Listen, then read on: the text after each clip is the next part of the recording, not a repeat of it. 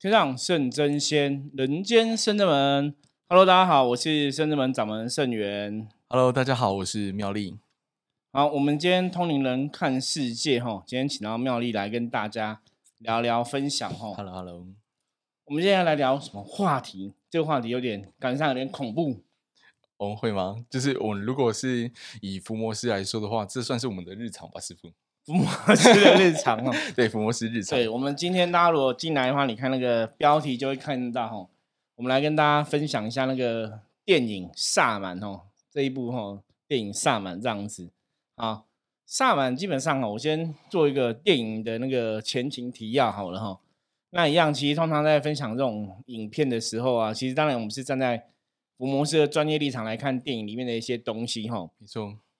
那因为有些时候这种灵异的电影啊，或者这种恐怖片啊，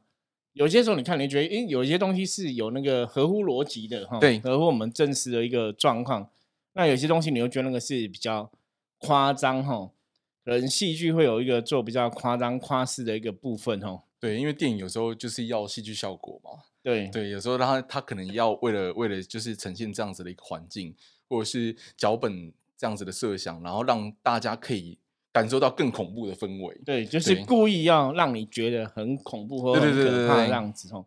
不过我们每次在看这种恐怖电影哈，像之前我们有看过什么红衣小女孩之类的没错哈，还有什么魁将啊哈。那台湾其实拍恐怖电影，我觉得在这几年是有很大的进步哈。从红衣小女孩的成功嘛，然后到魁将哈，讲钟馗的故事哈。其实有一个关键呐，我觉得我们在这边先跟大家来提哈，就是每次在看这种电影哈，像我们是就是真的在做降妖伏魔的事情嘛。对，那妙丽虽然也是弟子，那也真的跟我们经历过很多帮客人哈驱魔的一个状况齁。对，没错，我们有就遇过很多真实案例。对，真实人家卡因的案例哈，像之前有些朋友可能看过我，我之前有接受过那个五十二台的采访哈，就是八大电视台采访，然后嗯，采访我们一些哈呃工作上哈，在当神明的机身或者在当伏魔师的过程里面真实的案例哈，我们也有提供相关的影片让他们去在电视上来跟大家哈分享。那其实像我们一直在讲说，通灵人看世界，其实讲的就是圣人门哈，或是我自己，我们这些学生弟子一起经历过的故事，没错，真实的一些状况哦。那当然，有些时候就像刚刚妙丽提到的哈，说这是我们的日常哦，因为我们在真的在遇到人家卡音中邪的状况，帮人家处理是怎么一回事哈，很多东西都是真实的。那我们当然就一一来跟大家介绍哈。比方说，我们先来回顾一下哈，我们今天看的这部电影是那个《萨满》。对，我们今天看的是《萨满》，由韩那国导演拍的。对，他是韩国导演，基本上他是韩国导演跟泰国导演哦一起合作哦，韩、韩国导演主导哈，那都是有名的导演，他们一起合作，然后还像还有有一起讨论剧本哈，然后一起拍摄了一部电影，所以他讲的是泰国的一个萨满的文化。那故事里面哈，他其实大家提到说这个有个叫曼尼哦，就是这个萨满的巫师的一个角色哈，他们家就是信奉这个巴扬女神哦。那这个女神是从她的阿嬷哈，你看，其实我觉得这种巫师文化哈，跟在地的台湾的传统信仰哈，我像原住民的同同胞都还蛮像的哈，或者说像一般呐、不要讲原住民，说像一般我们有些朋友哈，我以前也认识朋友，然后也是阿嬷有在办事啊，对他们都会好像都会特别提到所谓的血脉传承。对，就血脉的一个因素哈，巫师嗯的系统里面更多这样子，或是说像我们讲有的那种就是机身哈，哦巫验哈，巫验的这种身份，巫师哈，就是他们这种血脉传承好像特别重要哈。那像台湾传统的，你如果说传统的巫师，比方说他是原住民的巫师等等的，他可能也是有阿妈当啊吼，婆婆当啊什么，然后就会传给女生。对，因为我之前认识一个女生，她就是也是阿妈是那个传承，然后传承给孙女这样子，就是都会有那种 DNA 啦，然后灵感能力啊、通灵力、感冒都很强。对，所以像我们今天看的萨满，他其实讲的也是这样，就是一个巫师家族的故事哈对，。巫师家族想要找继承人，对，那继承人就是你这个继承人可以去接到这个他们信奉的神灵叫巴扬女神哈。对，那当然，这个我们目前没有去特别针对巴扬女神做一个研究啦。我们现在只是说，就电影里面我们看到的一些的状况来跟大家嗯分享，说，诶那到底这个是真的假的？有有没有可能真实世界是这样子啊？然后假的是怎么样？吼，那它里面就是主要是在讲说这个哦，曼尼哈这个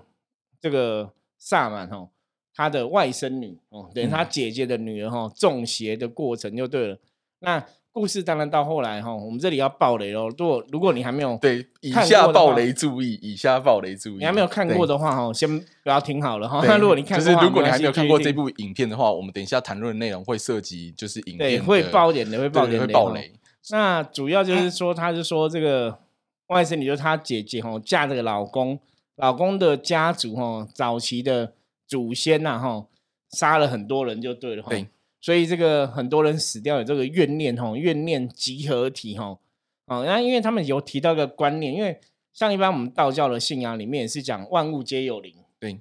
就是每个人每个哈，比方动物、植物啊哈，这个世界上存在万物都有灵，所以当这个怨念哈集合在一起的时候，它如果太多怨念结在，就变成邪灵啊，对，会很巨大。所以他讲说，就是这个哈女主角的哈，她的祖先哈，就是。杀了很多人哦，哦，可能以前是屠夫还是什么，就杀了很多人，所以这些人等于是有一个怨念，然后集合成一个很大很强大的邪灵，而且而且就诅咒这个家族，他之后是绝子绝孙。好，对，那我们从这个东西来讨论哈，因为他大概就演到这个部分嘛，哈。对，那第一个我们先来讨论就是祖先的个，我们讲像台湾的信仰来常常讲，就叫冤亲债主嘛，没错。因为你祖先杀死他们，他们有冤亲债主的关系嘛，是很明显的哈，所以他们等于是要找这个这一个家族人报仇。对，他就觉得冤有仇债有主，就是一定要让这个家族血债血还。对，然后就要让他们没有办法那个传承哈，传宗接代，所以等于是家族人都会让他们不得好死就对了哈。那先就这个观点来看，我们来听他妙丽的说法，你觉得这种事情有可能是真的吗？我觉得祖先有冤亲债主，然后冤亲债主诅咒哈。让人家绝子绝孙。呃，就我们实际上遇到案例，我们就有遇过自我自己啊，我自己在旁边有看到实际的案例，大概就有两三件。对对，然后就是那是由就是那其实其实是由那个当初客人，然后去就是我们有时候我们会抽丝剥茧，就是我们会我们会从象棋卦来判断说，哎，这件事情发生的重要的源头在哪里。对，然后我们得知说，哦，比如说可能，当然，因为我们要知道现实世界上的，诶，这个人到底发生什么事情？有些人看他可能是家庭的关系，那有可能有些人是哦，他本身体质比较敏感，然后有些人可能是做了跟他某辈子冤亲债主类似的事情，对，那或等等之类的，我们通常会先去细查，真是不是真的有这件事情？对，然后我们后来，我们后来就会确定说，啊，假设真的。哦，我们真的这件事情跟祖先有所关系的时候呢，我们通常都会很小心的在处理这个部分。因为说，其实妙丽讲对，因为甚至们一直以来，我们对这种无形世界哈，当然，我觉得我们还是要去敬畏，然后敬敬鬼神而远之嘛，就敬畏这个天地鬼神。那我们真的都会去查清楚、想明白，就是说他今天造成这个状况，是不是跟祖先真的有关系？像我们之前就有遇过一个案例哈，他就是真的哈，他们就是家里人男丁哈，要么就是。可能三几岁就过世了哈，不然就是生出来小孩子可能会有一个，比方说又会有个器官受损啊，什么会有这样的状况。那他们以前也有去问过别人哦，就是他后来来是妈妈带女儿来，人家女儿也生小孩了。那因为女儿生的小孩子就是器官就耳朵的有点状况这样子哦，不是很健全，所以妈妈就有讲说，她以前其实十年前问哦，就有人跟他们讲过说，他们家是这个有祖先的业力，嗯，就是。祖先好像有什么状况，然后说有冤亲债主关的关系来要，那就跟我们今天看的这个萨满电影有点像。对我印象非常深刻，所以那时候看的时候，的确哦，他们的祖先也被人家诅咒过，就说要让你这个家族绝子绝孙。那那个案例我印象比较深刻，是那个案例其实我们一直在过过程中，因为这种怨念诅咒其实是很强很可怕的，没错。所以我们在过程中，其实我们一直在求神明可不可以帮忙处理化解，甚至在求对方可不可以原谅哦。嗯，我记得我们求了很多次啊。那时候因为象棋占卜哈，象棋占卜都是要翻到黑黑呃黑车是黑的棋是不好的，嗯，红的棋是好。那我们那时候一直翻哦，就像我刚刚讲黑车，那时候我们问说，看对方是不是同意，我们可以怎么来谈判和解？对，就一直不行，请对方来翻，对，就一直不行。我记得那时候是一直都翻到黑车，没错。而且连续好像翻了三次还是四次哦，翻到最后其实是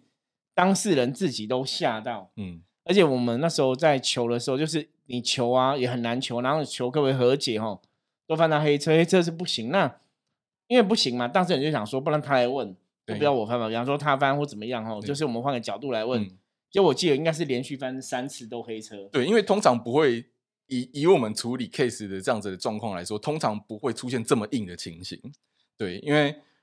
除非是他真的特别有做过什么事情。对，就是因为以上棋的逻辑来讲，当然你我们我们现在回到科学角度来讨论嘛，黑车三十二颗里面总共有两颗棋是黑车，所以是十六分之一的机对会哈。那十六分之一你翻，第一次翻十六分之一翻黑车，我们把它盖起来，又问题是又翻到黑车，对所以那等于是十六分之一乘十六分之一哈。那你第三次又又翻到黑车，就连续三次，等于十六分之一乘以十六分之一乘以十六分之一对其，实那个几率是非常的小。没错，可是放到第三次之后，我自己都觉得很可怕了。嗯，那这表示说，因为黑色在象棋里面是代表一个就是危机哈嗯空的意思，它也代表冤情的意思，它也代表一个杀伤力最强的负面的一颗棋，所以那个意思表示很清楚，是对方是很明确说不愿意谈判，嗯不愿意原谅这样子哦。那当然，我我觉得这个时候就是有些的命理老师或是有些的人在处理，他可能觉得哇，这个知识哈可能知识体很大难，对姿势体大很难处理，嗯他们可能就会放弃哈。像一般我也遇过那种有的朋友，有时候我在想说，可能这些朋友毕竟他们有的可能没有领什么天命，不能讲说没有领天命，也许他的功力或是他嗯的专业不在那个程度。因为我遇过很多朋友都说，像冤亲债主拿什么黑令旗的，对你就不要碰哦，你就不要处理。其实我们到现在有时候在，比方说什么低卡、啊、或者什么东西上面，大家还是会讨论这种灵修的相关灵异的版版，大家还会提到说有黑令旗的你不要碰，对，那可能会人家讨报，人家可能会找你报仇。嗯，可是坦白讲哈，我从接触这一行到现在，我还碰过蛮多是拿黑令旗来讨报的案例哦。我自己就有遇过一次。对，可是我讲个重点是，不是不能碰，而是嗯说你的后台，比方说你的神佛够不够力，对，就是能不能处理那。甚至说你这个师傅的德性，你是不是真的慈悲心很具足？你是不是真的很愿意去帮忙？哦，我觉得那个也会影响到你的法力的高深，或者嗯甚至说神佛挺你到什么程度？哈，那因为对我们这种修行人来讲，我常常讲一个重点是，我们自己对神明的信仰其实要很虔诚跟坚定。没错，你当然在这个过程里面就会得到神明的一个加持。所以像我们之前遇到这个冤亲债主的这种案例，就祖先冤亲债主的案例，我们后来谈了很多次哦。我记得后来求到可以让跟对方来谈判是在地藏王菩萨生日的时候，然后在之前其实前面都说不可以不可以，因为当事人期期间陆陆续续来过两三次，问都是不能处理。没错，然后他，我就是请他回去去念，比方说念《金刚经》啊，念《嗯地藏经》啊，就是念很多的经文去回向功德，表示拿出善意，我们愿意跟对方怎么样来和解这个状况。嗯那到后来真的求到地藏菩萨帮忙，然后对方也愿意和解的时候，其实对方那时候就给我们一个讯息，就说好，因为是这个当事人的客人找我们来帮忙嘛，所以他说好，客人的这一房哦，这一房他们就不讨报，对，可是其他他的亲戚什么，他们就会去找我们报仇就对了。嗯所以那我们当下也只能这样说，因为毕竟人家没有来找我们嘛，我们寻声救苦，就我们能帮的就这样子。嗯，可是我要跟大家讲，就是这是我们遇过一个比较硬的案子，就是真的祖先有诅咒，因为呢，通常这种祖先会有诅咒，通常都是在以前的祖先可能真的有伤天害理，有害人性命。对，这是真的，他真的做了非常不好的事情。对，所以像我们刚刚讲萨满的电影里面，他也是讲到说这个祖先有害人性命，没错，嗯所以他们会有这个很多人。怨念哦，成为一个邪灵体。那基本上来讲，这种逻辑是可以接受的哦。那其他我们可以请妙丽来分享一下，就是他的电影其实叙述里面是女主角慢慢那个中邪的过程哦。对你可以就电影几个片段来跟大家聊一下。而且我觉得前面他是他就是稍微简单介绍一下，就是我呃，就是当地有这样子的一个当地信仰。对，就是我觉得我觉得是导演想要就是拍一个就是让你比较融入那个对对对融入情节，对。因为有些人他可能不知道当地文化或者是当地仪式法事等等之类的，他如果前面铺成这样子的一个部分的话呢，大家就会觉得说，哦，还是有这样子的，可能当地有这样子的一个仪式。对，那你可以跟大家分享一下，我们前面看他卡音字的话大概有哪些现象，我们来讨论这个部分。啊对它卡音的部分呢，我就觉得他刚开始会有一些呃，就是不是他本人的所作所为，对，就比如说，比如说他可能讲话很像小孩子，对，然后他就变一个性格对对对，变性格突然转变，或者是做出一些他以前以往都做不出来的行动。他那时候在电影里面当中呢，他朋友就有帮他进行录像，就是哎有录到他就是跟小朋友一起，就他原本就是变成一个小孩子，他是个大人，对，可是他就跟变成像小孩子一样，还跟小朋友争溜滑梯。对，然后还去偷穿小朋友的鞋子，对，然后还有做出一些很奇怪的笑容或者等等举动之类的。对，就是那种东西，你一看，如果你如果现实的啦，现实生活中你看到，你会觉得，哎，这个有点怪，这个表情流还这个笑容有点怪。对，就是我们我们如果是福摩斯，当然会警觉，就觉得说，哦，这个当中可能是不是要观察一下？哦，对，然后后来呢，后来他就是后来女生开始从，因为卡因她。我觉得他这一这个部分还蛮真实的，就是他刻画蛮真实，跟我们认知的好像差不多。因为一般像刚刚前面讲，卡因性格会改变嘛，对，本来是大人就突然会变成像小孩子一样这样子。对，可是这里有这里的时候，我们那时候在看，我们有个玩笑说，可如果在台湾，很多人就会误会哦，说哎，这是精神病，三太或者三太子杠杠哈，对之类。其实还是要客观判断，因为那个你突然有个像小孩子的样子，看起来像好像是三太子降价，不是哦，那是有时候是卡到哦。对，然后当中当中那个。导演还特别拍了一个女主角反讽的片段，他就说啊，那个女主角就就装疯卖傻，就说啊，当地她其实在当地的文化里面很常出现这样子的一个片段，对，然后然后还有可你可能还会遇到什么哆啦 A 梦的灵啊，或等等之类的，他在还蛮学这样学那个骑行，就是那种学他们怪声音啊，怪声音讲可能讲咒语或是讲咒。语就是咒语的，对对对，他还说啊什么，你可能还会昂昂昂之类的，在跟那个就是他们，他们因为他们是用纪录片的这样子的一个角度来揣摩这样子的一个片段。因为一开始女主角其实他们是信基督教，他们不信这种萨满的当地这种风俗文化，以为觉得这种鬼神是装神弄鬼弄出来的。然后后面到到中段的时候呢，就开始。发现这个女主角被影响的状况就越来越严重。首先，她的气色开始变得非常的昏暗，然后状况可能比较开始变得情绪不稳定，爱就是会酗酒。然后呢，后面呢还会出现那种就是不知道前前一个晚上做出什么事情这样的情况。然后再来呢，就是呃，再来就出现她身体就开始发生异常了。对，对，她就 MC 就每天，他说。莫名的月经流血啊，什么之类的啊，然后他其实影片里面我觉得有蛮这样，他们有拍到晚上就是会跟不同的男人交合这样子。对，其实这个部分我觉得在修行的过程，其实的确有这个状况，就是负面能量卡音哈。我们常讲负面能量卡音，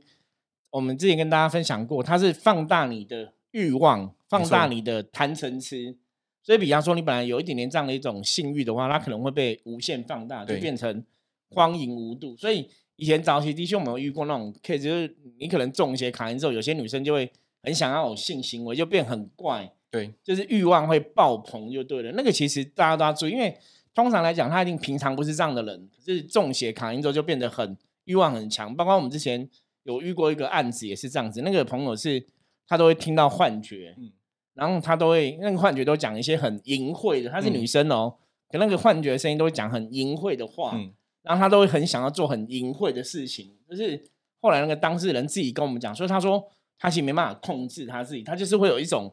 那种念头会一直出来，可是那个他自己知道说他其实以前不是这样的人，对，可他现在自己就是有很强的那种欲望。他也觉得自己很奇怪，所以才来找我们普瓜跟。我记得，我记得以前还有听过师傅讲过另外一个是有关男生的 case，对，好像是从国外泰国，他也是泰国，所以大家知道泰国真的对，就是回来之后就就开始不知道为什么很喜欢去嫖妓，对，疯狂的嫖妓招妓这样。所以那就是我刚刚讲嘛，负面能量会放大欲望哦。对，所以在前面这个部分，我觉得这个电影演的还蛮客观的。比方说他中邪之后，可能性格会改变。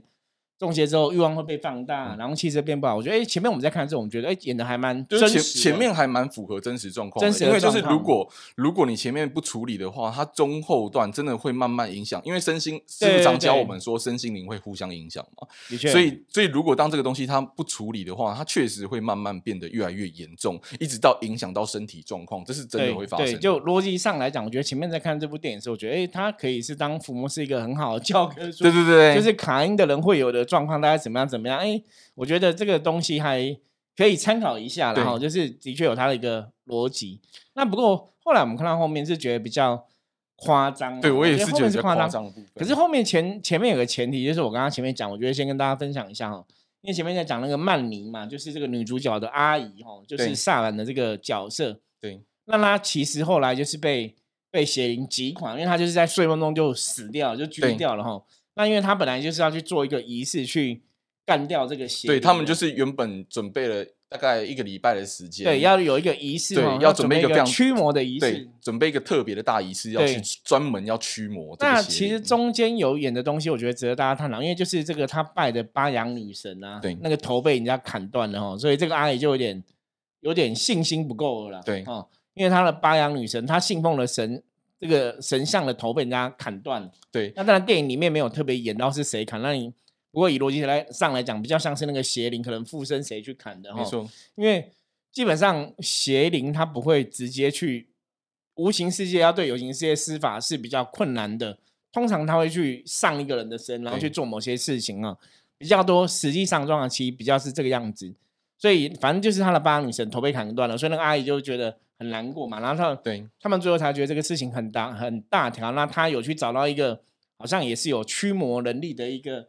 道长，就是在他们泰国那边的一个道长，就是一样要去处理这个事情嘛，哈，对那应该不能算道长，可能是降头师之类的，哈。对，就是可能有也是有相修当行能力的修行人对要去想要合作解决这办这个。驱魔的大大仪式、驱魔的大会哈，结果在他还没参加大会之前，这个阿姨就死掉了哈，就，在睡梦中死大掉。会的前两天，就就就是他的他的姐姐就发现，哎，他的那个就是机身的电话打不通了。对对，然后然后就赶快去现场，就是诶，他的手机在响，想要去看里面到底发生什么样的状况，想要了解实情这样子，然后就打开打开门进去，就发现诶，地上怎么会有一堆蛆这样？蛆哈，对，然后就很紧张，想要去找到那个那个机身本人到底怎么了，就发现哦，那个机身本人在睡梦中当中死走掉了这样。。那其实他这个电影的铺陈用蛆，我觉得也是合理的哈。对，因为以我们以前经接触过的经验，就是负面能量，它有时候真的会有一些用这些昆虫啊什么东西来呈现，所以它前面那个区，当然我觉得那也有暗示死亡的一个讯息啦。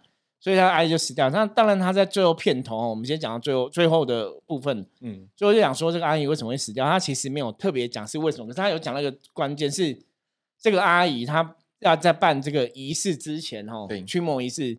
她自己就好像演的有点信心不够了。对，他就已经就是他们是用侧拍的角度来拍这个阿因为他就姨讲说就是有个访谈，他前面就有人问他说，他自己姐问他说：“那你是巴扬女神的机身，对那你真的有看过巴扬女神吗？”然后他就说他没有看过，可是他可以感觉得到他。嗯那到后来他说他自己也说，其实他也不晓得他到底有没有接到巴阳女神。对，他后面信心就不见了。对，可是这个东西很好玩。这个东西我看到这边为什么会特别讲这一段呢？因为我就看这边是非常有感觉的，嗯因为我以前一开始在走老师这一行的时候啊，嗯，曾经也有人问过我类似的问题哦。他说：“你都没有看到你的菩萨，你怎么会有信心？”嗯然后那时候人家问我这个问题的时候，一模一样的问题哦。我那时候也觉得，诶对我都没有看到，怎么会有信心哦？嗯可是那时候我觉得有个关键上不同，就是虽然你没有那那个时候我感应没有那么强，没有真的看到菩萨，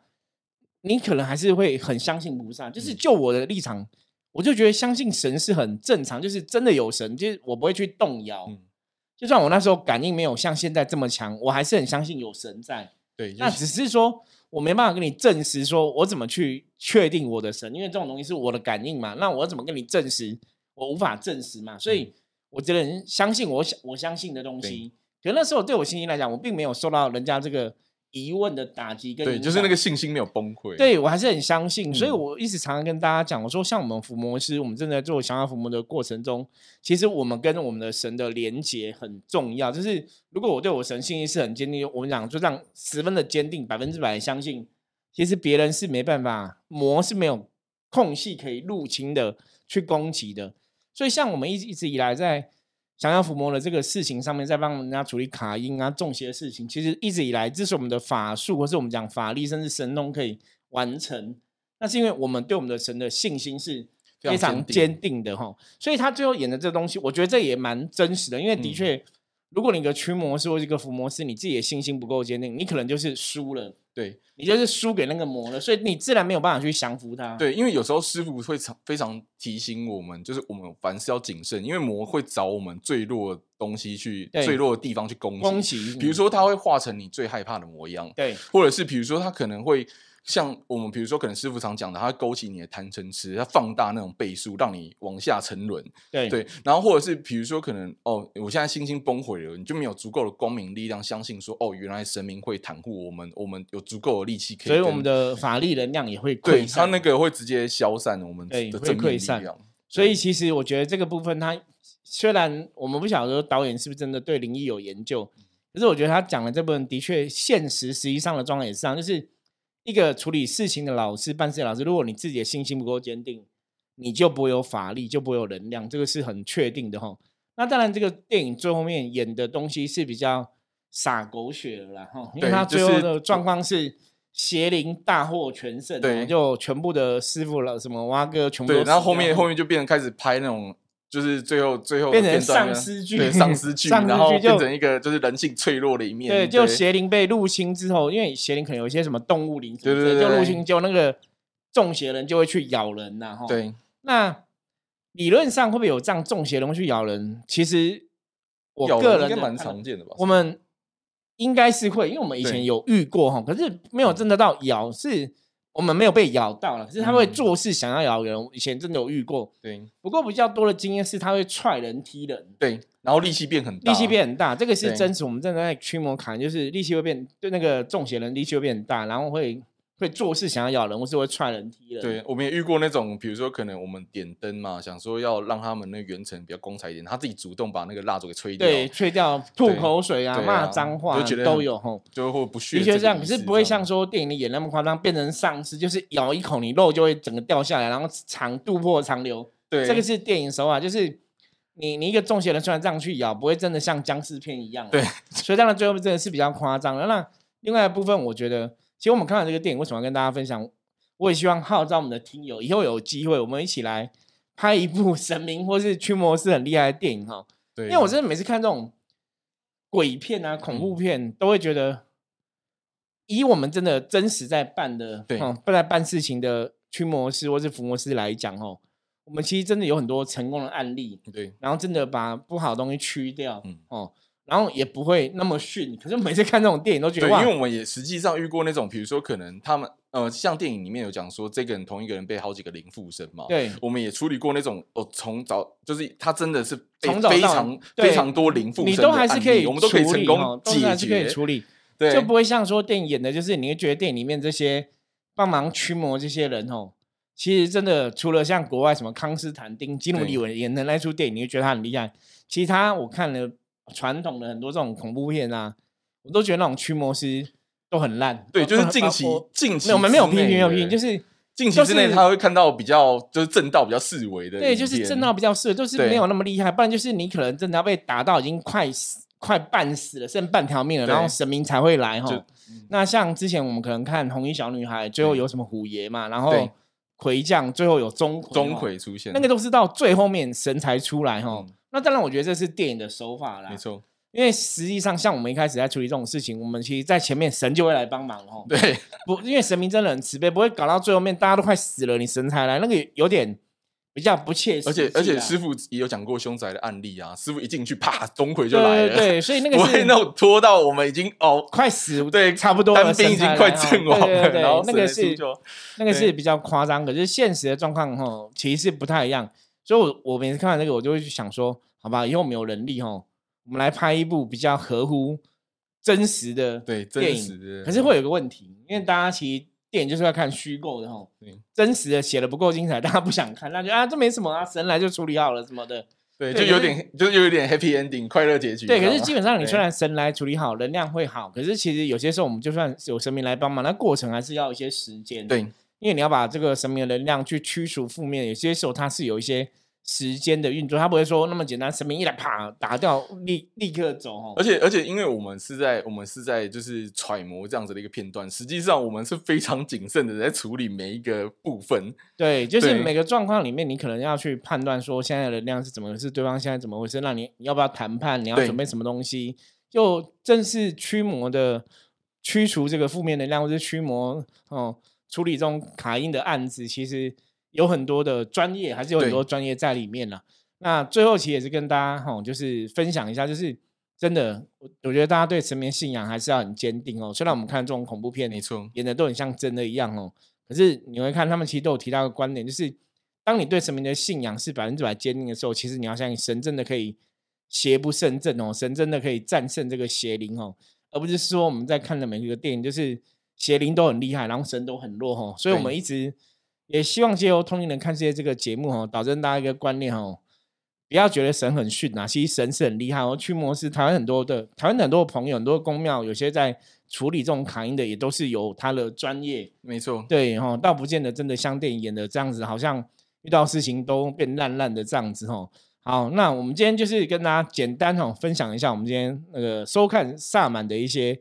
心得哈，来跟大家分享。那有些东西呃值得参考的，也是让大家知道。那希望大家可以借由看电影哈，然后也可以学到一些哈关于降妖伏魔的、关于这个能量世界一些真实的状况这样子。OK，那今天哈我们的分享就到这里。大家如果有任何问题的话，记得加入圣真门的 line 跟我们取得联系哈。那喜欢我们节目的话，记得帮我们订阅。任何问题的话，也可以在来上面敲我们，跟我们说。我是圣真门掌门圣元，我是妙丽，我们下次见，拜拜拜。